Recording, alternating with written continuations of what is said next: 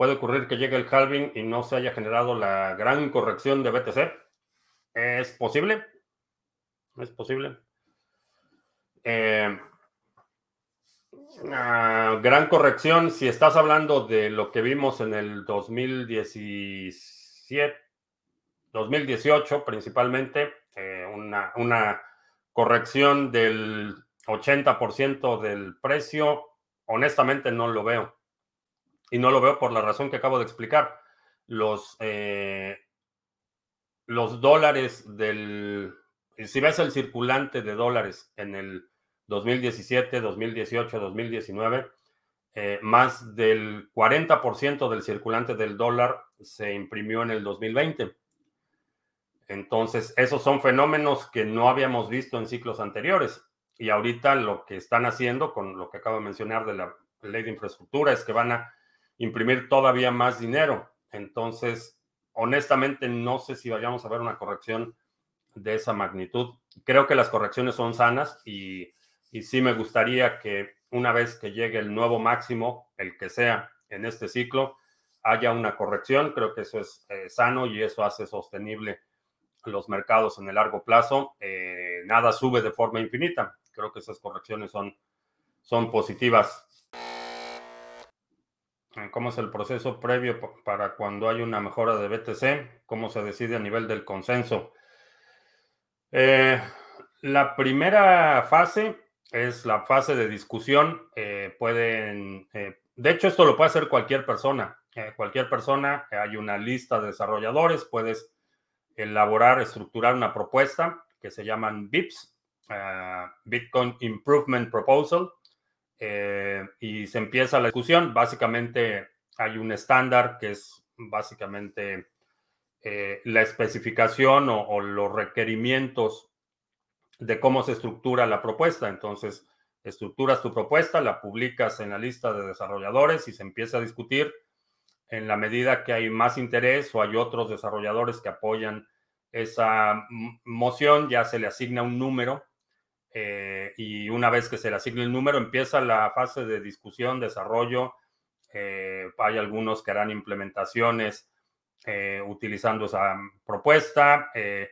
cómo llega al final a implementarse en el código de los clientes, eso depende del administrador de cada cliente.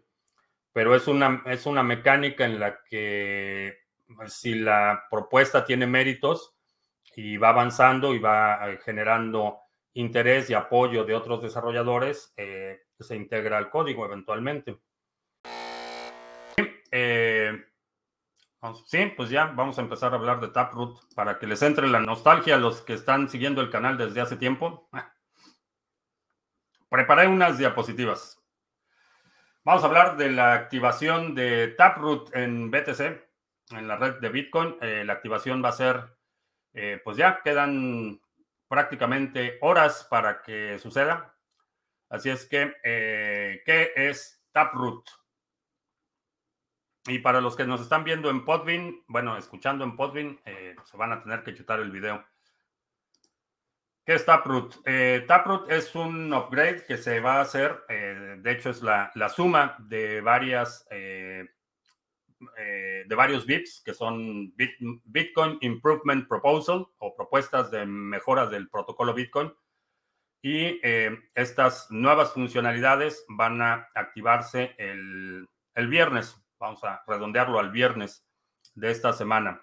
Eh, es un soft fork, esa es una distinción importante porque quiere decir que todas las nuevas funciones son opcionales para los participantes de la red y también son compatibles en retrospectiva, es decir, todas las direcciones anteriores, todas las transacciones anteriores, todo puede seguir funcionando igual como está funcionando hasta ahora y todas estas funciones de las que vamos a hablar son opcionales.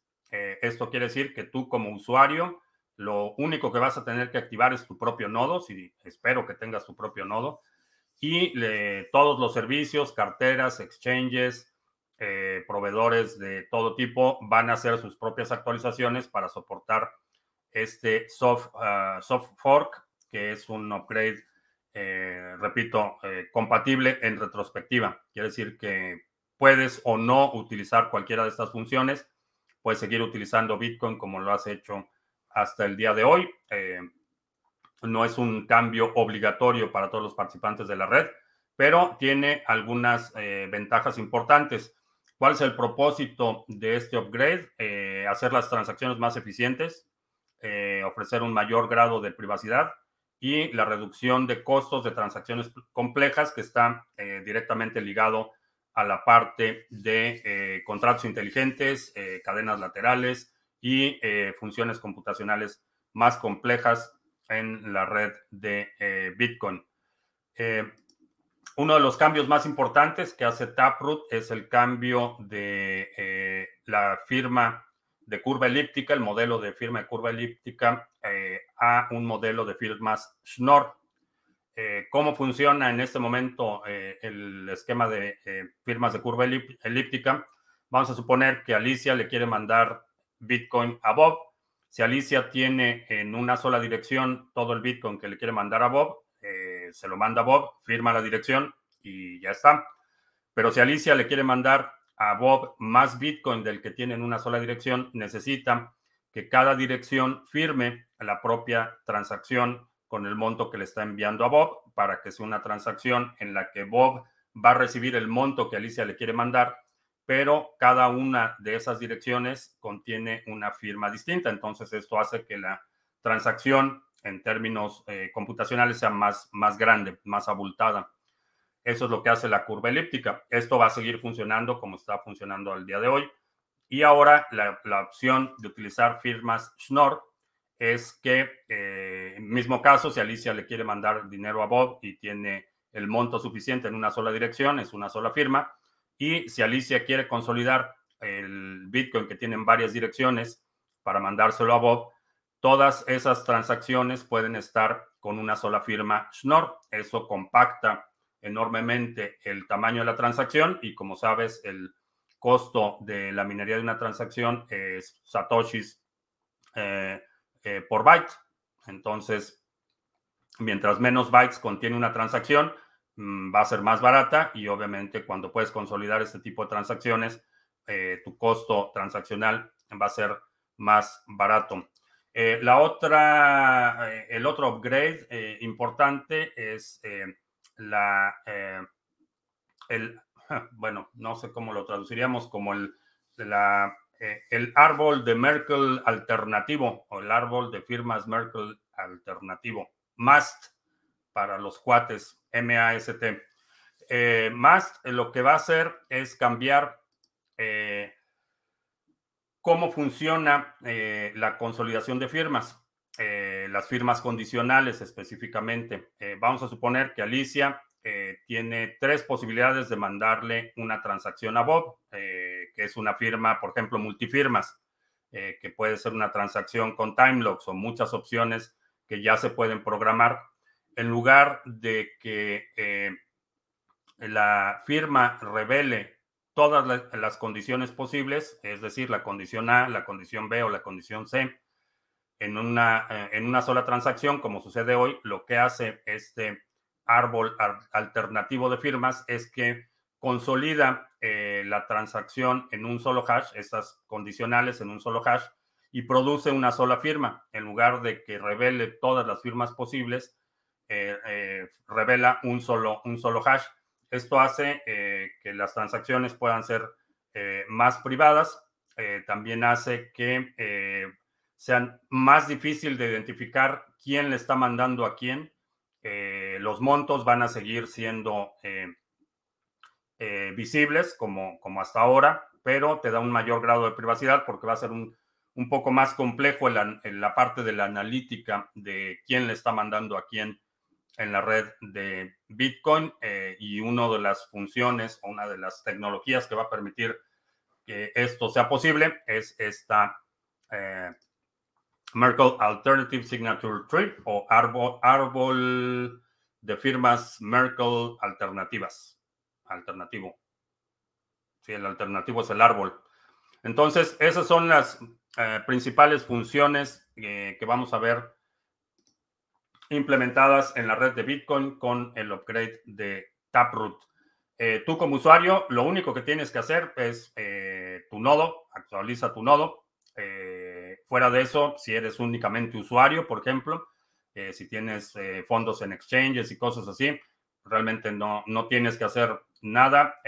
todas estas funciones, aunque van a estar disponibles de forma inmediata, no esperes que para el lunes ya todo el mundo lo tenga implementado. Ahí eh, cada servicio va, a tomarse el tiempo que requiera para hacer la implementación, para hacer sus pruebas. Al día de hoy, por ejemplo, hay muchos servicios que no tienen ni siquiera implementado Segwit, que, se, eh, que está disponible desde hace dos años. Entonces, eh, va a depender de proveedores, carteras, infraestructura, que cada uno haga su, actualización para aprovechar al máximo estas funciones. creo que en términos de reducción de costo e incremento de privacidad, yo en lo personal, obviamente, voy a darle prioridad a cualquier servicio que utilice que tenga la opción de Taproot activada y la opción de Mast activada. Eh, te recuerdo que ya somos parte del programa de afiliados de NordVPN. Si quieres proteger tu privacidad mientras navegas, eh, ahí está la opción de NordVPN. Esta es una solución que he recomendado desde hace tiempo y he estado utilizando ya desde hace tiempo y ahora ya recibimos ahí un par de satoshis o dólares o algo cuando eh, si utilizas el código que aparece en tu pantalla en este momento y que también está en la descripción del video. Si utilizas ese código, NordVPN nos da por ahí un par de dólares o satoshis o algo. Como parte de los planes de expansión del portafolio de Sarga, ya estamos, eh, lanzamos la fase beta del nuevo pool de minería en Monero. Ya puedes empezar a minar Monero eh, con el pool Sarga. Estamos en beta. Eh, el pool, a diferencia del pool de Ravencoin, Monero realmente se puede minar con cualquier CPU. no requiere infraestructura especializada y hay muchísima gente interesada en experimentar el tema de la minería. Esto lo puedes hacer realmente con prácticamente con cualquier CPU. Puedes minar eh, Monero y ya está disponible el pool de eh, en su fase beta. Entonces ya tenemos eh, parte de la familia Sargachet, el pool de minería de Monero. Eh, aquí estoy presentando, bueno, aparece en la pantalla eh, el Discord eh, y voy a poner el enlace en el chat también. Ah, chat. Lo voy a poner en el chat también para que si te interesa checarlo, ya puedes empezar a minar Monero con el pool Sarga. Ese es el nuevo pool de la familia Sarga. Eh, y en Discord puedes encontrar más detalles de qué es, cómo funciona, eh, cómo hacer la configuración, etcétera. Entonces, ese es el anuncio. Vamos a hacer una prueba intensiva este fin de semana. Entonces, si puedes ayudarnos a tratar de maximizar el poder de minado de aquí al próximo domingo para que podamos ya refinar la parte de la distribución de recompensas y pues ya abrir oficialmente la operación del pool Sarga en Monero. como operadores de pool decidimos no participar en, la, en, eh, el programa, en el proyecto de eh, Sunday Swap. Eh, no solo están ofreciendo o están siendo muy poco claros qué van a hacer con toda esa información de los pools, sino que desde el punto de vista de seguridad tiene serios problemas para nosotros como operadores de pools. Eh, como usuarios, eh, eh, eso se verá más adelante, pero para los operadores de pools piden una cantidad, vaya, más, más información que para abrir una cuenta en Coinbase, más información que para diría que casi, casi más información que para la visa americana, pero, pero te piden toda clase de información sobre la operación del pool y es una de las razones por las que decidimos no participar. Y a propósito del tema, hablando de no participar, eh, aunque no estamos participando como Pool Sarga en eh, la distribución eh, de los operadores de pools, sí, personalmente estoy apoyando a dos pools eh, que decidieron participar y respeto la decisión de otros operadores de pool, pero son dos pools hispano. Uno es el pool white, que es el que está eh, operando la parte de eh, la Fundación Espiga y todo el esfuerzo por hacer los comedores comunes en, en, en Argentina. Entonces está, decidí, me comprometí a apoyar al pool white y Topo Pool también es un pool hispano eh, eh, es de los pools que voy a apoyar con mi voto para que sean seleccionados en este proyecto, aun cuando yo y bueno, Tony y yo como operadores del pool Sarga decidimos no participar, si en lo personal voy a apoyar al pool White y al pool Topo. El proceso de votación es bastante simple. Eh, seleccionas, seleccionas los pools que quieres apoyar y aquí te va a dar las instrucciones de cómo pagar con distintas carteras. Eh, este monto eh, es un autoenvío, te lo mandas a ti mismo y en esta parte, en este monto está codificado tu voto. Entonces, eh, solo vas a pagar el costo de la transacción si quieres votar. Pero estos son los dos pools que yo voy a apoyar con mi voto y si quieres participar, puedes participar, eh, realmente vas a pagar únicamente el costo de la transacción y eh, te tienes que enviar a ti mismo eh, esta cantidad que te aparece aquí, no la que me aparece a mí. Cuando tú entres te va a aparecer aquí una cantidad distinta. Esta cantidad es la que envías y aquí te dice cómo votar con distintas carteras. Pero si quieres, si te interesa, si quieres apoyar a los pools hispanos que están participando en el proyecto de Sunday Swap. Eh, esos son los dos que yo voy a apoyar y si quieres apoyar algunos, lo puedes hacer de esa forma.